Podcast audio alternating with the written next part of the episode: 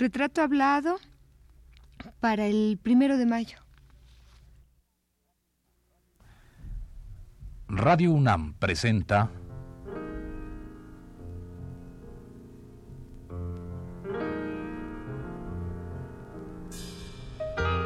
Retrato hablado. Félix Pita Rodríguez.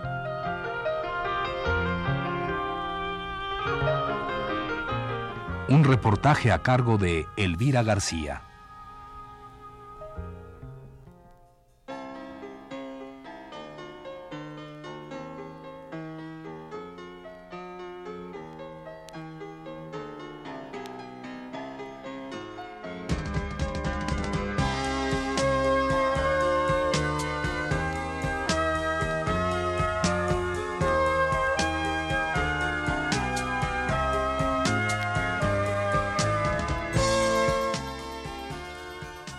Señor Marco Polo, desde mi más temprana adolescencia, puse en ti, singular estrella errante del cielo más alto, mi admiración y por tanto mi amor más puro.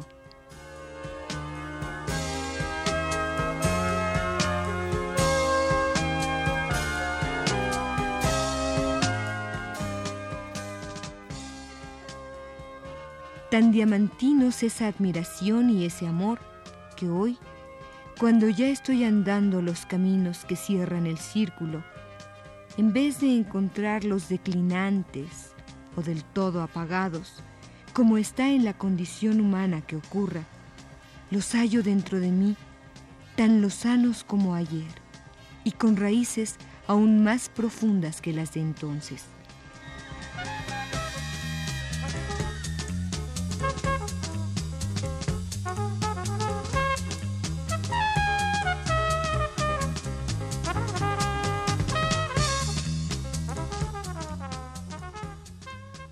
A nadie he envidiado tanto como a ti, mi señor Marco Polo. Por ninguna otra hubiese cambiado mi vida pequeñita, salvo por la tuya, enorme y refulgente como el rubí del rey Sandemain.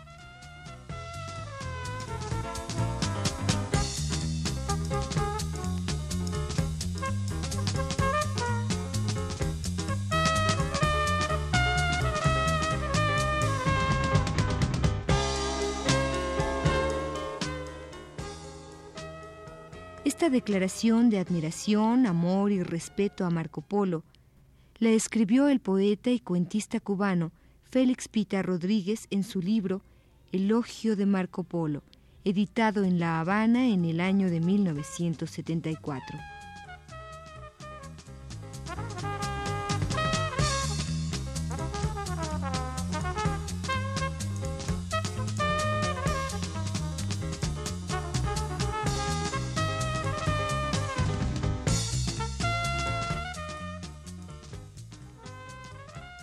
Aquella fecha en que este libro veía la luz, Félix Pita Rodríguez cumplía 65 de edad. Empezaba, como él mismo confiesa, a andar los caminos que cierran el círculo de la vida. ¿Qué mejor momento para rendir un reconocimiento al gran trotamundos, poseedor de la imaginación y la capacidad para maravillarse del mundo y sus rincones, con la frescura de un niño de cinco años? ¿Qué mejor ocasión que esta, decíamos, para que Félix Pita Rodríguez homenajeara públicamente al gran Marco Polo que fuera, desde sus años infantiles, la guía, el motor que habría de impulsar al adolescente, al joven, al adulto que responde al nombre de Félix Pita, poeta y prosista, aventurero y trotamundos.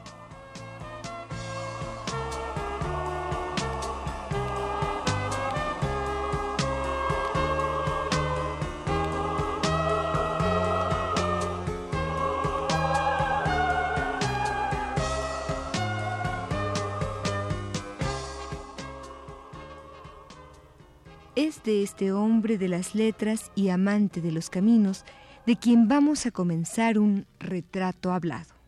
Los años infantiles, los años, por ejemplo, entre los 6 y los 8 años, alrededor de los 8 años, son los que definen de una manera clara y patente mi vocación literaria. Tenía yo ocho años cuando en el parque de mi pueblo, pueblecito que está cerca de La Habana, que se llama Bejucal, yo reunía un grupo de compañeros de mi, aula, de mi escuela, y amiguitos de la calle, y les contaba cuentos. Cuentos que, lógicamente, eran producto de mis lecturas entonces, Salgari, Los Piratas, todas estas cosas. Entonces les contaba en un cuento y eh, se lo dejaba en el momento culminante para tomarlo al día siguiente.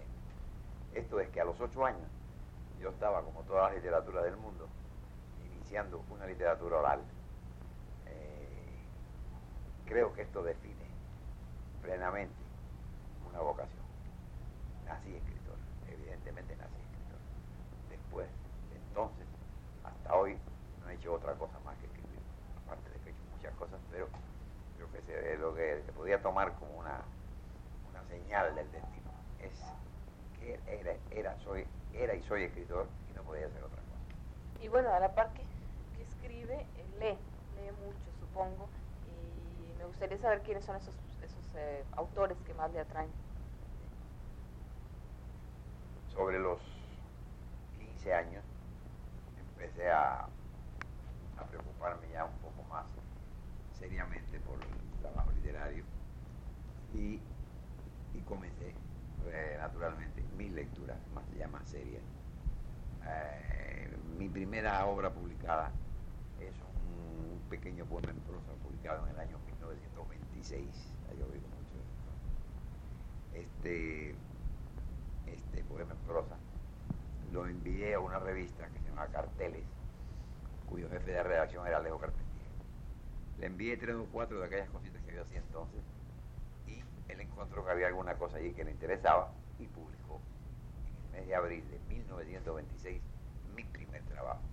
Si queremos hacer partir mi vida literaria desde un punto estable, tenemos que partir a buscarlo ahí, en ese año 26, donde por primera vez se publica una cosa mía. Las lecturas, eh, yo encontré libros en mi casa desde muy pequeño, eran eh, autores españoles, eh, José María de Pereda, eh, Palacio Valdés, en fin, los autores españoles que, en aquel momento tenían más, eh, más nom nombradía, eran los libros de mis hermanos mayores. Estuve leyendo aquellas cosas durante un tiempo, hasta que me topé con el que hizo definitiva, eh, hizo una incisión profunda en mi, en mi vida literaria, que fue don Ramón del Valle Inclán. Ramón del Valle Inclán, no podría decirte cómo me topé con él, lo encontré en alguna parte y me sacudió muy fuertemente. Eh, en él aprendí algo que permaneció en mí para siempre y que permanece aún, que es el amor por una prosa musical, arquitectónica, escultórica, eh, la, la, forma bella, que el concepto esté en el fondo, pero no mal envuelto, sino bien envuelto. Esto es el vino añejo, pero no en un pellejo, sino en una, en una ánfora griega. Esto me lo enseñó don Ramón del Valle Inclán, extraordinario estilista. Y me lo completó posteriormente otro gran español del, del estilo, Gabriel Miró. Estos dos hombres, estos dos autores, pero sobre todo Valle Inclán, me dieron la pauta a seguir como escritor. Y acabo de decirte que fue así. Eh, el amor por la prosa bella, musical, eh, estructurada como una escultura. Y se hace tan profundo en mí esta voluntad de estilo que hoy, revolviendo en papeles viejos cosas escritas en, los años, en la década del 20, del 30, ya está. Me doy cuenta de que ahí está ya esa, esa voluntad de estilo. Que, que no los miro como una cosa muy atrás, muy vieja, muy cambiada dentro de mí. No. Encuentro que ya entonces tenía aquella voluntad de estilo.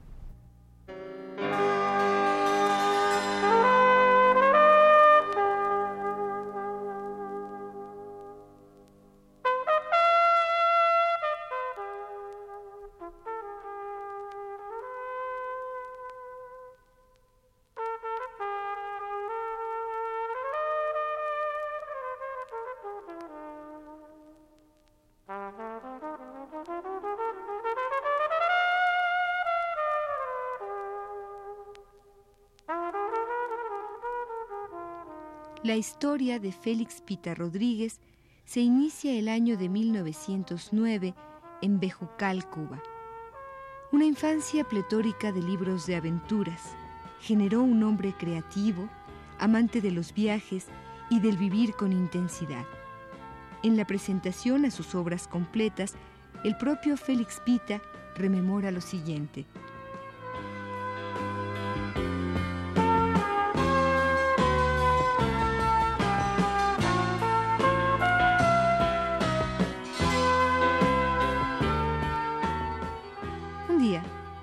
Allá por los años intemporales y extramundos de la adolescencia, me topé en un libro de don Ramón del Valle Inclán, La lámpara maravillosa, con una página en la que me puse a mirarme como un espejo.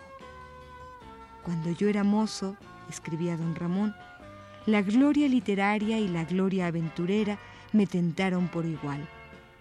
Fue un momento lleno de voces oscuras, de un vasto rumor ardiente y místico para el cual se hacía sonoro todo mi ser como un caracol de los mares.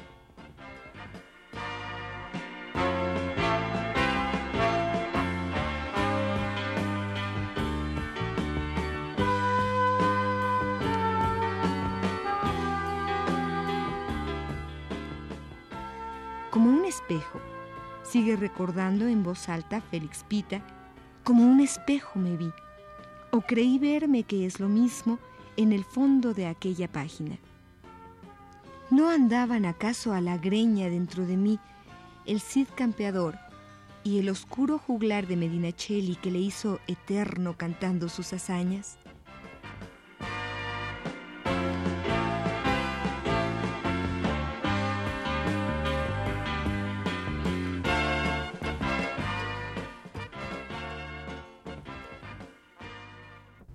Que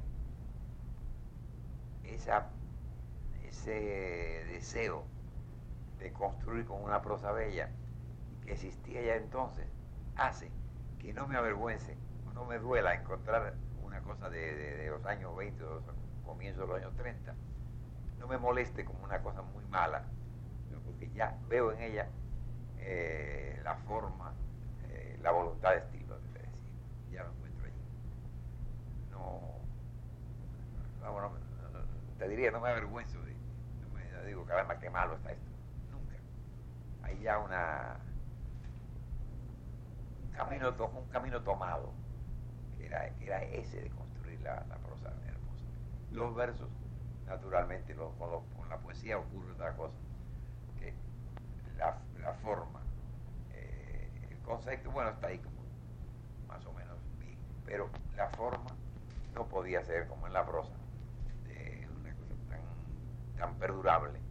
Y encuentro poemas que eh, conceptualmente, eh, políticamente, ideológicamente, son hallazgos, pero que su forma no es buena. Eso me ocurre con la poesía. Usted mencionaba hace un rato que desde, desde su infancia, desde los ocho años, que descubre su vocación literaria, su vocación como, narrador, poeta, no deja, no deja de, ejercerla, todo el tiempo se dedica a ella. Sin embargo, también tiene usted una, una actividad, digamos, la, actividad cotidiana de todo ser humano, eh, trabajando en algún empleo, procurándose la vida de alguna manera. ¿De qué manera? Bueno, hay una, precisamente en un libro de Valle Inclán, hay una frase que me que recuerdo siempre, que recordé siempre y, y continúo recordando. Decía don Ramón, cuando yo era mozo, la gloria literaria y la aventurera me tentaron por igual. A mí me ocurrió lo mismo. El deseo de viajar, de irme un poco más allá siempre, eh, de, de- encontrar cosas desconocidas a menudo, me llevó a una especie de va- vagabundaje casi permanente, que hizo que a los 16 años, un poquito más de 16 años, me fuera a México, mi primera salida del país. Me fui a México, ¿a qué? Simplemente a, ver algo distinto. Tenía una, un objetivo preciso. Quería sencillamente ir. Y fui. Estuve en México unos, casi un año, unos meses. Y y allí hice un oficio distinto. Estuve hasta en una zapatería, como dicen ustedes, en una zapatería probando los zapatos cosas más inverosímiles.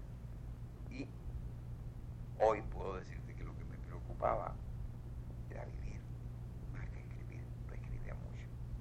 Tenía la preocupación, creo hoy, creo hoy, no podía saberlo, de acopiar vidas, de acopiar experiencias, de recoger cosas. Y tanto es así que posteriormente, en aquel mismo año, estuve en Veracruz y fui a parar a una especie de casa gorquiana, parecía salida de un libro de Máximo Gorki, en la calle Aquiles Cerdán, en Veracruz. Aquiles Cerdán 18, te digo el número, el número y la calle, porque ese es el título de un libro que estoy, terminando, que recoge toda aquella experiencia de un adolescente que era yo. Eh, aquello era una especie de, de casa de Gorki, donde había marineros, bandidos, rateros, cuánta escoria humana puede darse. Iban a parar allí, se dormían por 25 centavos mexicanos en un catre. Lo que ustedes llaman velador de noche, que aquí llaman sereno. Fui sereno con mis 17 años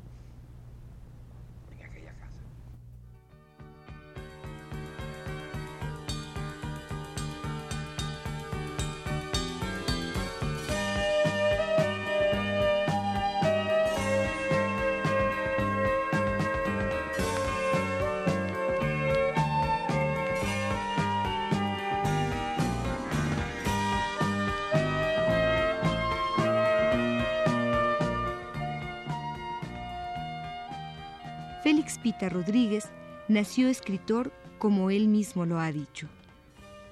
Desde muy temprana edad, tal vez antes de que cumpliera los 20 años, escribió sus primeras prosas.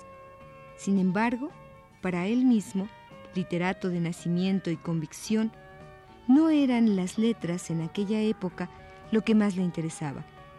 En realidad, a Félix Pita Rodríguez le importaba más el apresar la vida, el guardar en su mochila un cúmulo de experiencias.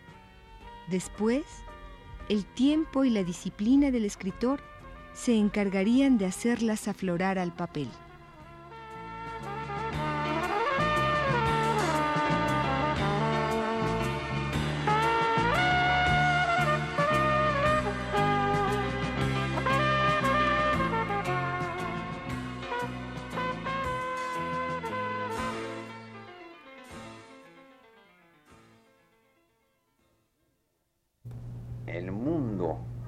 Bullía dentro de aquella casa era muy extraño, muy singular, muy eh, atractivo desde el punto de vista humano.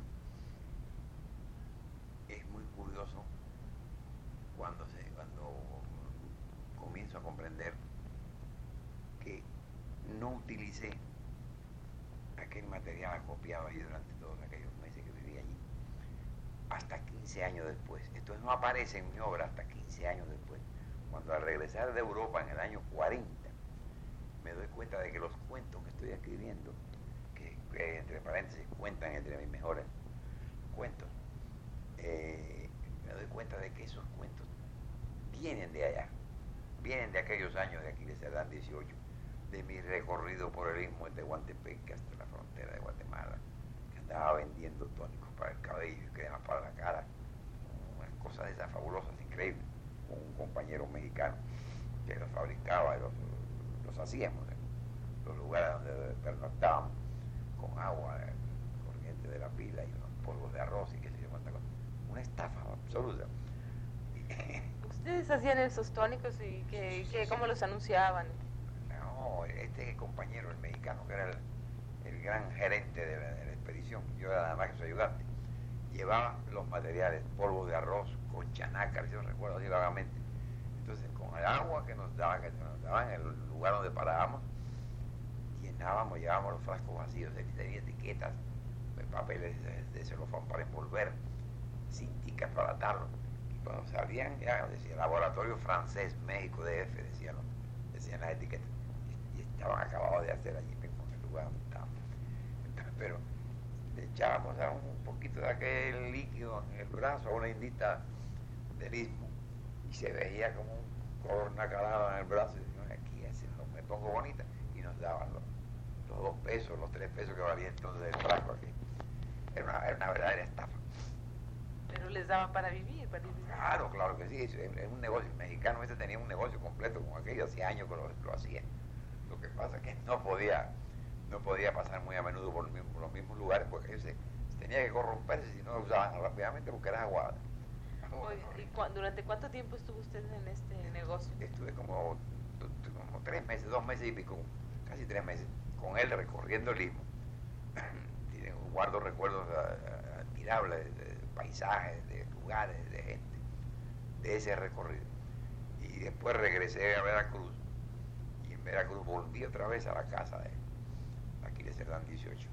Entonces, lo que te decía es que todo este, este, este paisaje, este mundo, esta gente, que las, eh, las guardo dentro de mí y no se me ocurre escribir sobre aquello. Hoy me digo, lo hacía porque yo no tenía el interés de sacar aquello a flote en una narración. El interés mío era vivirlo, copiarlo para vivirlo, para hacer. Efectivamente fue así. Vienen otras cosas, otros viajes, me voy a Europa y cuando regreso, como te decía, me doy cuenta de que estoy utilizando aquel mundo que había dejado atrás 15 años antes. Y aquello estaba automáticamente surgiendo de mí en forma de cuentos. Mis mejores cuentos, entre paréntesis.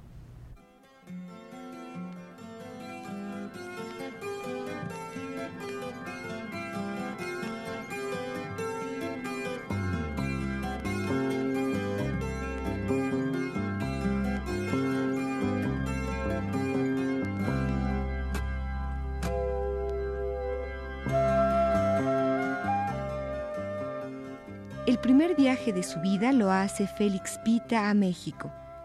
De aquellas vivencias de sus años mozos quedan ya entre las páginas de sus obras completas editadas en Cuba, escritos que revelan al joven que vivió con intensidad esas aventuras. De su paso por México, leeremos para usted, amable Radio Escucha, un fragmento de un cuento titulado En el Istmo. ¿Quiere usted acompañarnos?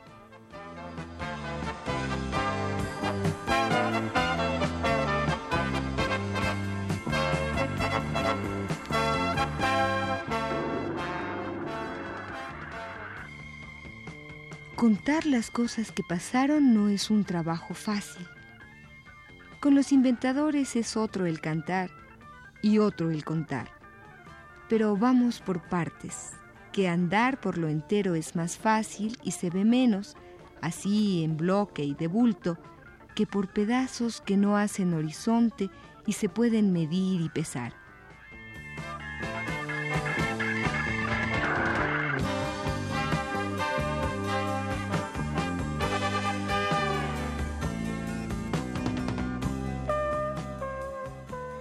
Cuando digo que contar las cosas que pasaron no es un trabajo fácil, lo digo como se dice al hablar del pan comido. Las cosas que no pasaron y se cuentan como si tal, o lo que es lo mismo, las que fabrican los invencioneros que arman historias como relojes, siempre tienen algo de tic-tac, de muellecitos y resortes que se comprimen y se extienden y se mueven y giran como a la medida y por encargo.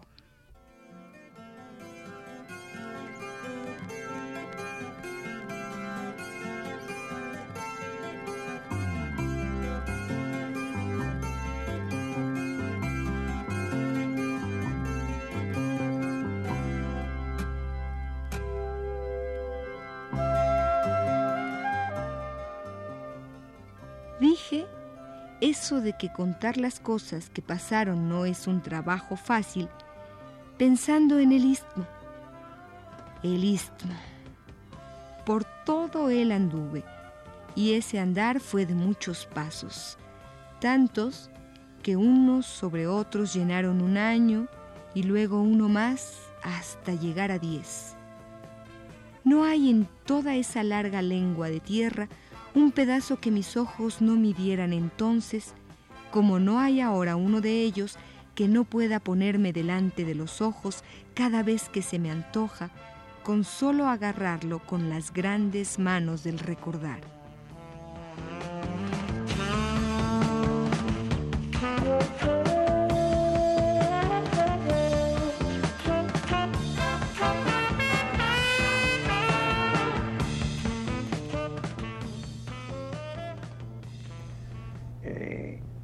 Está haciendo un libro exclusivamente sobre esas vivencias. Más amplio, más, eh, digamos, un poco más dejado serenar o añejar el asunto. Exactamente, más directo.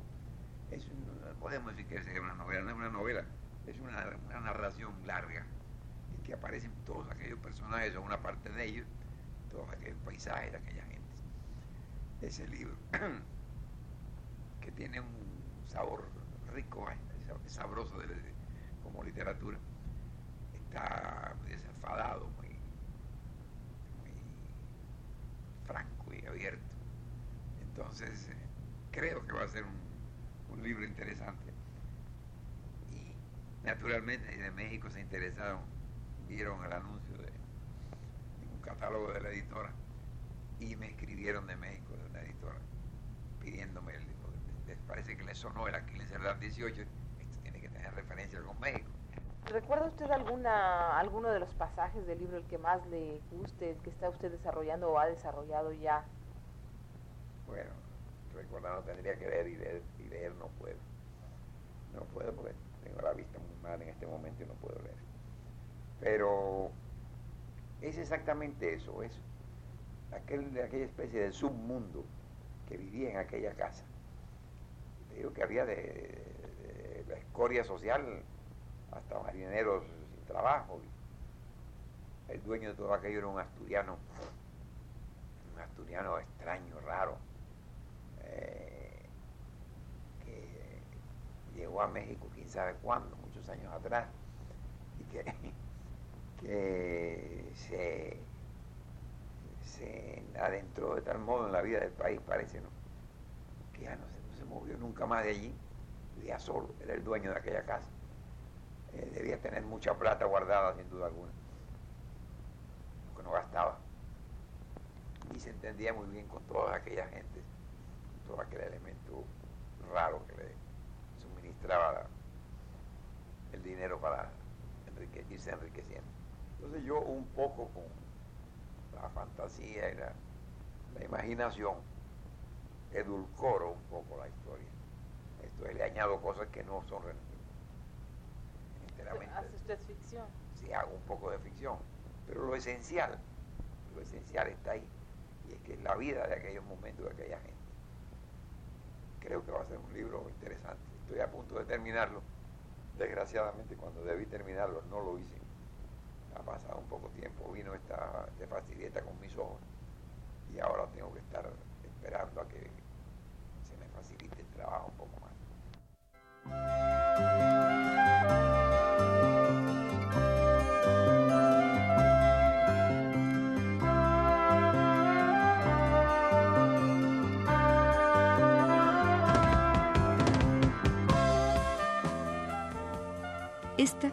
fue la primera parte del programa dedicado al escritor cubano Félix Pita Rodríguez.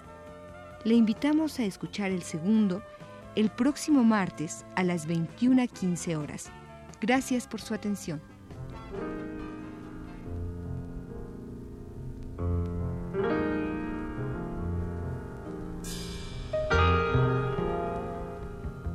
Radio UNAM presentó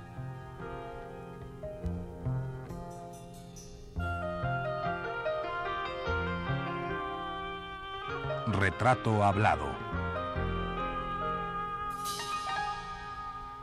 Félix Pita Rodríguez.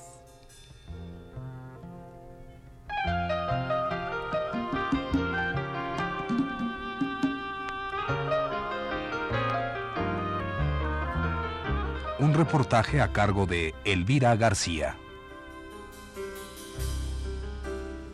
Realización técnica, Manuel Garro. Lectura, Carlota Villagrán. Producción, Radio UNAM. Realización Georgina Suárez.